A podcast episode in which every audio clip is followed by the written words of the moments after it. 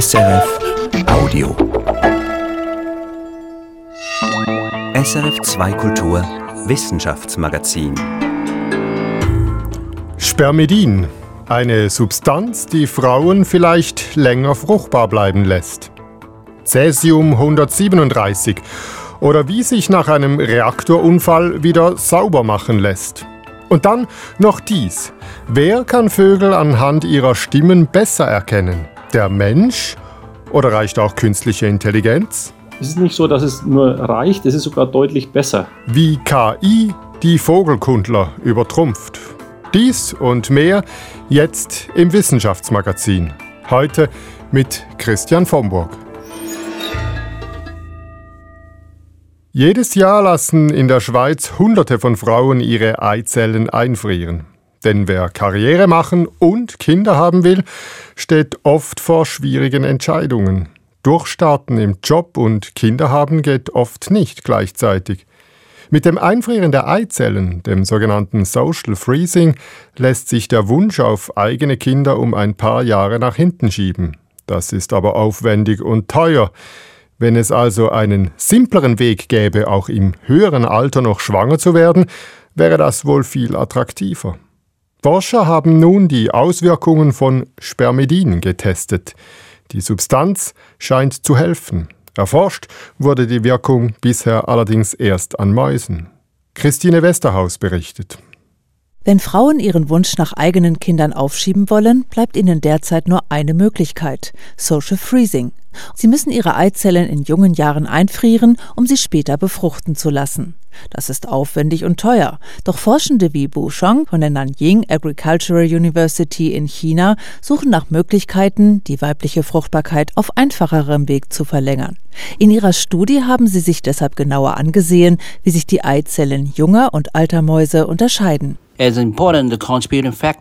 Obwohl der Zellstoffwechsel eine wichtige Rolle spielt, ist kaum etwas darüber bekannt, welchen Einfluss er auf die Fruchtbarkeit von Frauen im Alter hat.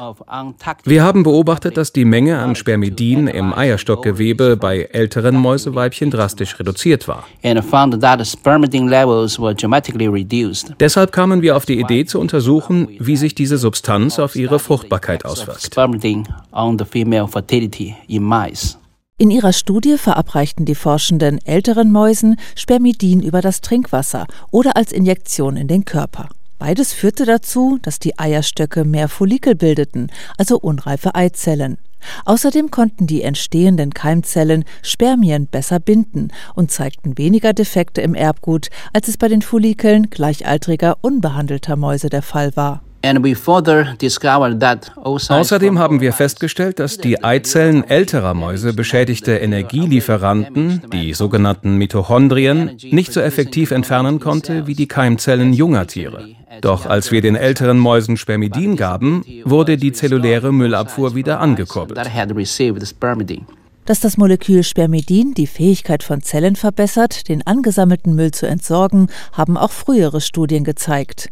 Außerdem ist bereits bekannt, dass die Substanz die Lebensspanne von Hefezellen, Fadenwürmern, Fliegen und Mäusen verlängern und die Gedächtnisleistung von Menschen geringfügig verbessern kann.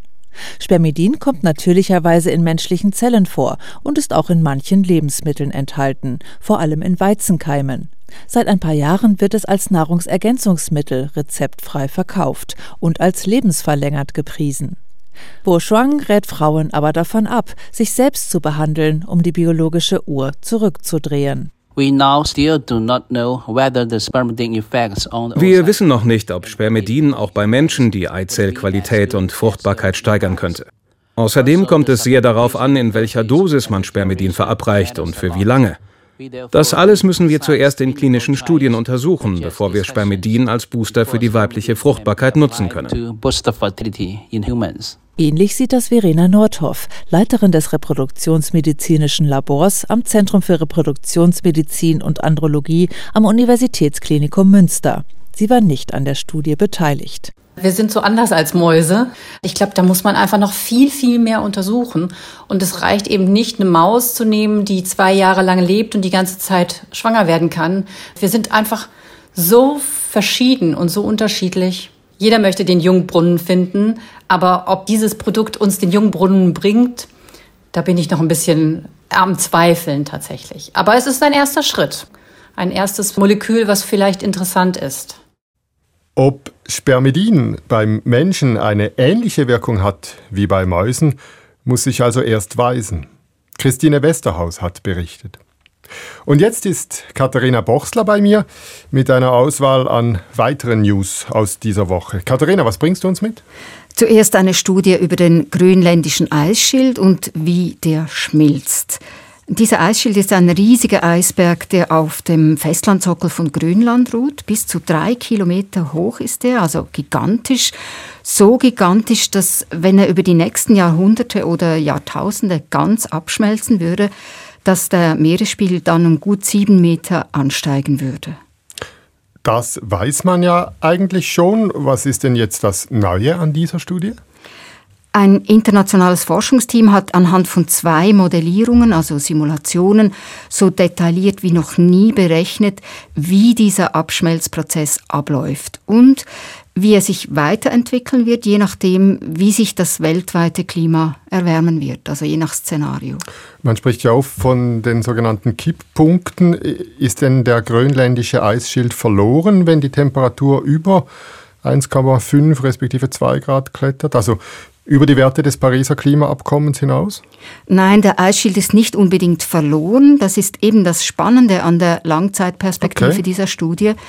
Auch wenn wir die Pariser Klimaziele nicht einhalten und die Temperatur um mehr als zwei Grad ansteigt, und im Moment steuern wir ja genau dorthin, auch wenn die mittlere Temperatur um mehr als zwei Grad ansteigen sollte, kann das weitere Abschmelzen stark verlangsamt oder sogar gestoppt werden. Und zwar dann, wenn es der Mensch innerhalb von wenigen Jahrhunderten schafft, den CO2-Gehalt der Atmosphäre wieder auf die vereinbarten Werte zu senken.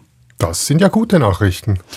Ja, allerdings stellt sich natürlich die Frage, ob wir es tatsächlich schaffen werden, mit technischen Mitteln so viel CO2 aus der Atmosphäre zurückzuholen. Kommt hinzu, wenn die Temperatur zu lange zu hoch bleibt, dann schmilzt der grönländische Eisschild von oben her so weit runter, dass er nicht mehr zu retten ist. Die Spitze des Eisbergs liegt dann ja eben weniger hoch und in geringerer Höhe sind die Temperaturen entsprechend wärmer. Das mhm. kennen wir ja, zum Beispiel vom Wandern in den Alpen. Wenn wir runtersteigen, dann wird es wärmer. Und unter einem bestimmten Höhenniveau wird es dem Eisberg dann so warm, dass er immer schneller abschmilzt und dieser Schmelzprozess nicht mehr rückgängig zu machen ist. Und das wäre dann der Kipppunkt. Ja, und wie weit zurück müsste denn die Temperatur wieder gehen, damit äh, das eben gerade nicht geschieht? Die dafür nötige Temperaturschwelle liegt gemäß den beiden Modellierungen zwischen 1,5 und 2 Grad. Das entspricht genau den Werten der Pariser Klimaziele. Mhm.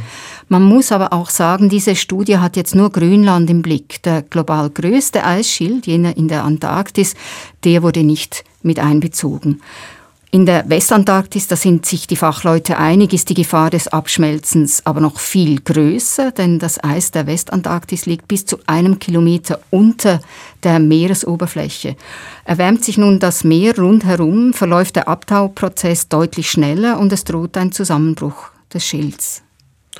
Du hast auch eine Studie zum Vogelgrippevirus genauer angeschaut. Das äh, Virus wird immer tödlicher. Warum eigentlich, Katharina? Weil es sich genetisch verändert hat, und zwar hauptsächlich durch die Interaktion mit Vogelgrippeviren, die an und für sich nicht gefährlich sind.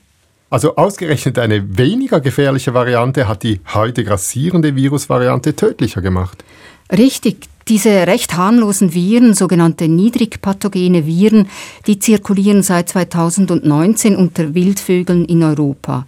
Die gefährlichen hochpathogenen H5N1-Viren aber, die befallen Geflügel, also Haustiere. Und 2020 führte dann der Mix der beiden Varianten zu einem neuen Stamm, der nicht nur gefährlich ist, sondern sich eben auch unter den Wildvögeln verbreiten kann.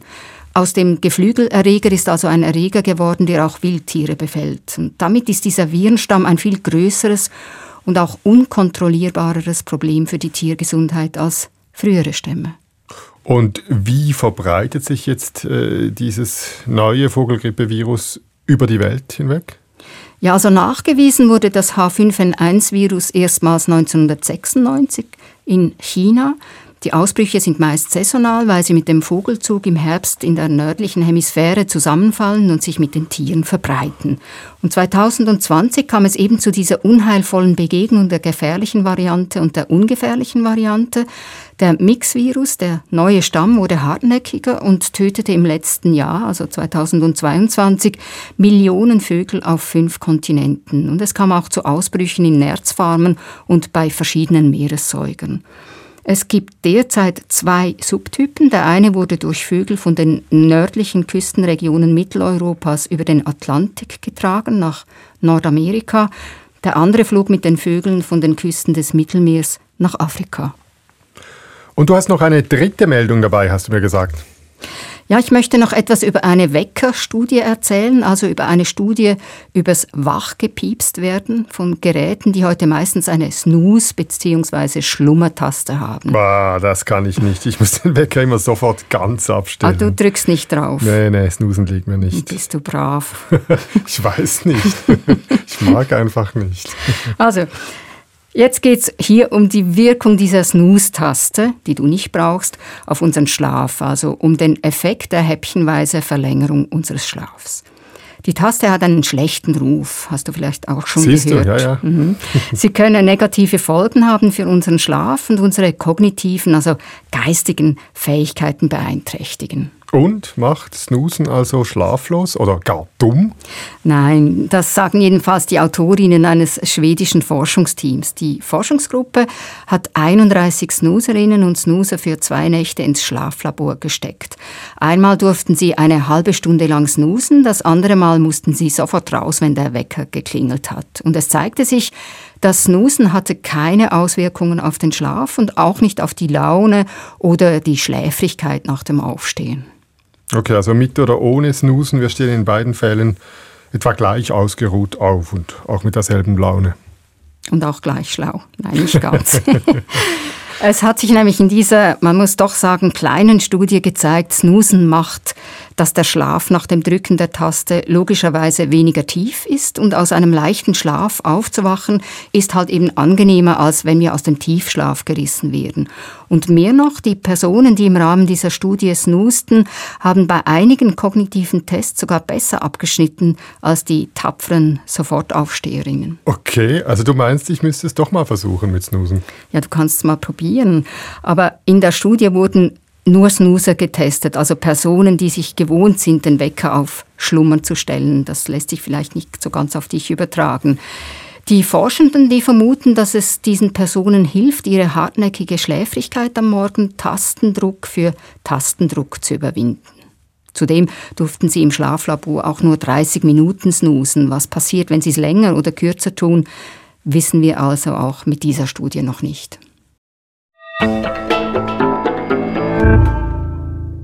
Wie gut lässt sich aufräumen nach einer Reaktorkatastrophe, wenn das Gebiet um ein Kernkraftwerk verstrahlt worden ist? Und wie lange geht das? Die zwei jüngsten Beispiele sind die Reaktorkatastrophen von Tschernobyl im Jahr 1986 und von Fukushima im Jahr 2011. Das Vorgehen in diesen zwei Fällen ist aber sehr unterschiedlich. Die Strategie in Tschernobyl besteht darin, einfach große Gebiete abzusperren und über viele Jahre als nicht mehr bewohnbar zu kennzeichnen. Ganz anders in Fukushima. Dort haben Arbeiter die Dächer und Mauern abgewaschen und in Parks und Feldern die oberen 5 cm Boden abgetragen und in Säcke verfüllt. Eine aktuelle Studie zeigt jetzt, diese Dekontamination hat grundsätzlich funktioniert. Sie hat aber auch ihre Grenzen. Daniel Theiss berichtet. Bei einem Nuklearunfall werden zahlreiche verschiedene radioaktive Stoffe freigesetzt. Aber vor allem einer von ihnen, das Cäsium 137, setzt sich so richtig im Boden fest. Cäsium kann sich sehr gut in Tonmineralien einlagern, es passt hinein wie ein fehlendes Puzzleteil. Das hat zur Folge, dass radioaktives Cäsium in den obersten etwa 20 Zentimetern des Erdbodens bleibt und, wie etwa auch bei uns im Tessin, nach Jahrzehnten noch da ist. Rosalie Vendrom ist Spezialistin für Bodenerosion und arbeitet in Orléans beim französischen Geologischen Dienst BRGN Und sie hat die aktuelle Studie über die Böden rund um Fukushima verfasst. Sie hätten festgestellt, sagt sie, dass mehr als 60 Prozent vom Cäsium 137 noch da sei, und zwar in den Waldböden rund um das havarierte Atomkraftwerk. En fait, on estime que actuellement, donc ça reste des valeurs approchées, hein, mais qu'il resterait en plus de 60% de la contamination dans les sols euh, des forêts en fait. Es sei nicht weiter erstaunlich, dass Cäsium noch im Waldboden sei. In den bewohnten Zonen und auf landwirtschaftlichem Land, dort habe man dekontaminiert, aber eben nicht im Wald. On sait que la décontamination a été efficace là où ça a été mené, donc dans les zones euh, habitées et cultivées, dans les forêts rien n'a été fait. Das schafft mehrere Probleme. Durch langsame Erosion der Waldböden hat man weiterhin über Jahrzehnte eine Quelle von radioaktivem Cäsium. Die Halbwertszeit von Cäsium 137 beträgt 30 Jahre. Die Bevölkerung, die teilweise zurückgekehrt ist, sei zwar nicht einer starken radioaktiven Belastung ausgesetzt, sagt Rosalie Ventrum, aber trotzdem eben geringen Dosen Radioaktivität und dies über längere Zeiträume. Ils vont quand même rester exposés euh, à ces contaminants. Pas fort, enfin pas en grande quantité, mais en, plutôt en continu. Et Neben dem Transport von Cäsium durch Erosion sei eine weitere Schwierigkeit, dass die Wälder von den Menschen nur eingeschränkt genutzt werden können. So sei Pilze sammeln und jagen nicht möglich in den Wäldern der radioaktiv belasteten Zonen. Il n'est plus question de profiter euh, de l'environnement comme avant. Donc, euh, pas possible de cueillir des champignons, euh, de chasser, es gelte aber schon zu unterscheiden, dort wo dekontaminiert wurde, sei die Radioaktivität um 80 Prozent zurückgegangen. Mon point de vue de scientifique, c'est que la décontamination a été assez efficace aux endroits où elle a été réalisée. On estime que ça a permis de baisser la radioactivité de 80 Das habe erlaubt, dass die Menschen wieder in die vorher evakuierten Zonen zurückkehren konnten. Doch es seien fast nur die älteren Leute zurückgekommen, die Jungen hingegen nicht mehr. Il y aurait 30% de la population qui est retournée vivre dans ces zones qui avaient été évacuées. Et c'est essentiellement des personnes âgées qui ont voulu retourner chez eux. Les jeunes populations ne sont pas revenues parce qu'elles se sont installées ailleurs. Ça fait 10 ans qu'elles sont parties. Rund 12 Milliarden Franken haben die Dekontaminationsarbeiten gekostet in Japan und fast sechs Jahre haben die Arbeiten gedauert. Wie würde so etwas in der Schweiz aussehen? Würde hier mit ähnlichem Aufwand gereinigt werden, wenn es zu einer solchen Katastrophe kommt? Gibt es dazu Pläne?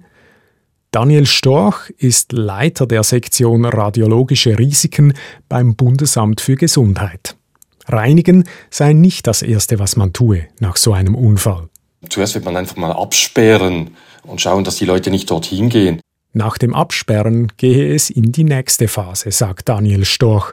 Man messe, wo die radioaktive Belastung wie stark sei. Und dann wird man dann Strategien erarbeiten, wie man die da wegbekommt. Und dort wird dann alles sein. Das, das kann von Schaufeln abtragen sein, wo man einfach dann Erdschichten abzutragen hat das kann auf Straßengebäuden kann das ein, ein Kercher sein, wo man, wo man das abspritzt. Das kann mit einem normalen Wasserschlauch sein, dass es ab, abgespritzt werden kann. Das ist dann situationsbezogen und, und auch materialbezogen. Ob dann Ortschaften nach einer radioaktiven Verseuchung wieder bewohnbar werden, hängt letztlich vom Aufwand ab. Ich kann jetzt nicht sagen, dass man das bis auf Null, bis auf vorher zurückbringt, aber ich denke, man wird äh, wenn das Ganze als wichtig erachtet wird, und ich gehe davon aus, dass ein Dorf in der Nähe dann als wichtig erachtet wird, dass man dann dort äh, so viel Dekontamination betreibt, bis man dort wieder leben kann und bis man wieder eine zumutbare Strahlendosis dort erhält. Gerade in der dicht besiedelten Schweiz sei es wahrscheinlich, dass solche Dekontaminationen gemacht würden, sagt Daniel Storch. Letztlich seien das dann aber politische Entscheide. Entscheide, die wir hoffentlich nie treffen müssen.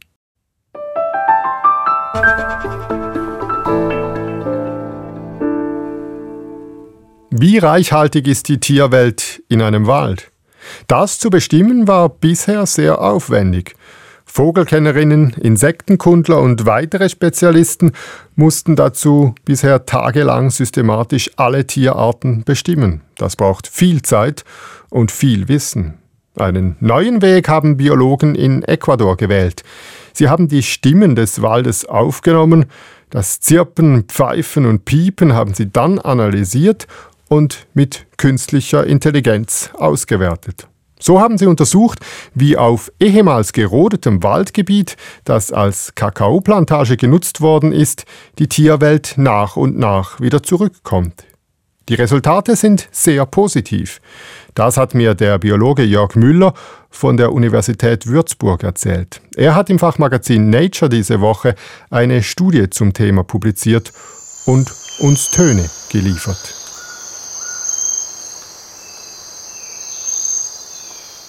Was ist es, Herr Müller, was wir hier hören? Sie hören morgens in einem tropischen Regenwald die Stimmen des Waldes. Das sind in erster Linie Vögel und Amphibien, zum Teil auch mal Zikaden. Jetzt gibt es ja auch viele äh, Tiere, die keine Laute von sich geben oder nur ganz leise. Die können Sie mit so einer Methode nicht mitzählen. Das ist vollkommen richtig. Man kann nur damit erfassen, was eben Stimmen macht. Wir haben in unserer Studie uns auf die Amphibien, Vögel und ganz wenige Säugetiere, die auffällige Stimmen machen, wie Pekaris oder Brüllaffen, fokussiert und geguckt, ob diese ähm, Artengemeinschaften in ihrer Vielzahl und ihrer Zusammensetzung gut repräsentieren, wie die Fauna eines restaurierten Waldes zurückkehrt. Und wie haben Sie denn äh, versucht zu überprüfen, ob jetzt die Zahl und die Art der gehörten Tiere mit der Zahl der leisen Tiere, wenn man so will, äh, korrespondieren? Das ist erstmal nicht unser Ansatz. Also unser erster Fokus war erstmal die, die Stimmen machen, weil es sind schon mal eine ganze Menge. Gerade im Wald ist die Stimme eine ganz wichtige Art und Weise, sich mitzuteilen, sein Revier zu verteidigen, sich mit Artgenossen auszutauschen und funktioniert eben für die Masse der Vögel hervorragend, auch für viele Frösche ganz hervorragend. Und man weiß, dass diese sehr sensitiv sind auf die Qualität und Integrität eines Lebensraums im Regenwald.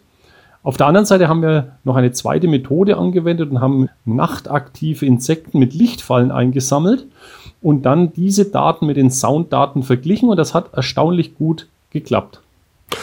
Aber wie haben Sie all diese Vogelstimmen und sonstigen Tierstimmen äh, ausgewertet? Saßen da Experten stundenlang hin? Wir sind dreistufig vorgegangen.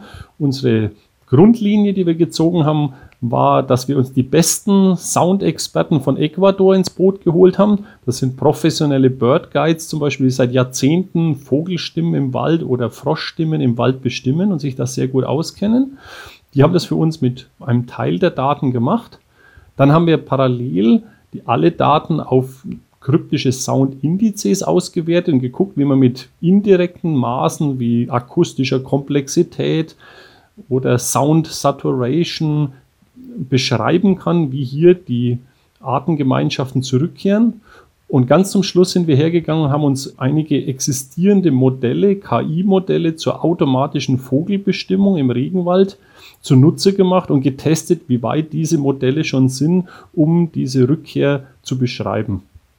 Und waren Sie verblüfft, wie gut das funktioniert oder haben Sie das erwartet? Am Ende des Tages haben alle Ergebnisse unsere Erwartungen deutlich übertroffen. Äh, wir waren erstaunt, wie weit die aktuell bestehenden KI-Modelle schon sind und wie wunderbar man dann mit diesen, diese ganzen kryptischen und schleichenden Übergänge der Artengemeinschaften von noch aktiven Agrarflächen hin zu Primärwäldern detektieren kann. Das heißt also, ich brauche heute nicht mehr unbedingt einen Mensch, einen Biologen, eine Biologin, die dahin steht und mühsame Feldarbeit macht. Es reicht ein Aufnahmegerät und äh, anschließende Analyse mit KI. Also es ist nicht so, dass es nur reicht, es ist sogar deutlich besser. Solange wir noch nicht für alle Arten KI-Modelle haben, brauchen wir ganz dringend die Experten und die Experten sind wichtiger denn je, um auch die Modelle zu testen. Wenn man dann aber die geeigneten Modelle hat, kann man natürlich viel mehr Daten bearbeiten, die man mit Experten nie hinbringen würde. Allein vom Zeitaufwand geht es wesentlich schneller.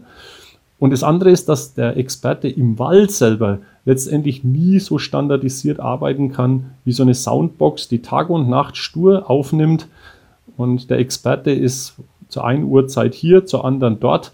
Das ist letztendlich kaum zu standardisieren. Wenn wir diese Flächen anschauen, äh, ehemalige Kakaoplantagen, die jetzt wieder zu Regenwald werden, wie schnell geht das, bis das wieder eine doch äh, schöne Artendichte hat? Erstaunlich schnell. Und es ist auch so ein bisschen die Hoffnung in dem Ganzen. Gerade der Joko, in dem wir dort arbeiten, hat ganz viel Primärwaldfläche verloren in den letzten 50 Jahren, also ganz massiv. Wir sehen aber, dass die, die Wuchskraft dieser Regenwälder so groß ist, wenn im Umfeld noch Bäume stehen, dass man, wenn man als Laie nach 30 Jahren in so einer wiederbewaldeten Fläche steht, schon Probleme hat, dies überhaupt noch zu erkennen und nur das geschulte Auge nach die letzten Reste der früheren Kakaoplantage identifizieren kann und die Tiere, auch Arten, die wir bisher als klassische Primärwaldarten gesehen haben, zeigen uns, dass sie das im Prinzip genauso sehen und diese Flächen dann schon sehr intensiv besiedeln und nutzen. Und damit besteht Hoffnung, sowohl im Bereich Carbon Storage, also Kohlenstoffspeicherung, als auch äh, in der Förderung der Biodiversität über solche Sekundärwälder Dinge wieder gut zu machen. Und nochmals zurück äh, zur Methode, Herr Müller. Diese Bestandesaufnahme via Audio, lässt sich die auch bei uns in den Wäldern gut machen? Sogar noch viel einfacher als in den Tropen, weil unsere Modelle schon viel weiter fortgeschritten sind. Das alles Entscheidende für die automatische KI-Erkennung sind die Trainingsdaten. Wenn ich viele Trainingsdaten habe, wenn wir bei in Mitteleuropa sowas wie die Mönchsgrasmücke nehmen oder das Rotkehlchen, wo einfach Unmengen von Daten vorliegen, dann machen so Modelle praktisch keine Fehler mehr. Das heißt aber wirklich, der klassische Feldornithologe, die Feldornithologin hat ein Stück weit ausgedient. Ich selber bin jahrelang ein solcher gewesen und muss aus heutiger Sicht sagen, leider ja, so ist es. Übertrumpft durch künstliche Intelligenz. Der Ornithologe Jörg Müller nimmt's mit Humor. Das war's von uns vom Wissenschaftsmagazin für diese Woche. Redaktion der Sendung Daniel Theiss. Und, solange ich nicht auch durch KI ersetzt werde, lasse ich es mir nicht nehmen. Am Mikrofon Tschüss, sagt Christian Vomburg. SRF Audio.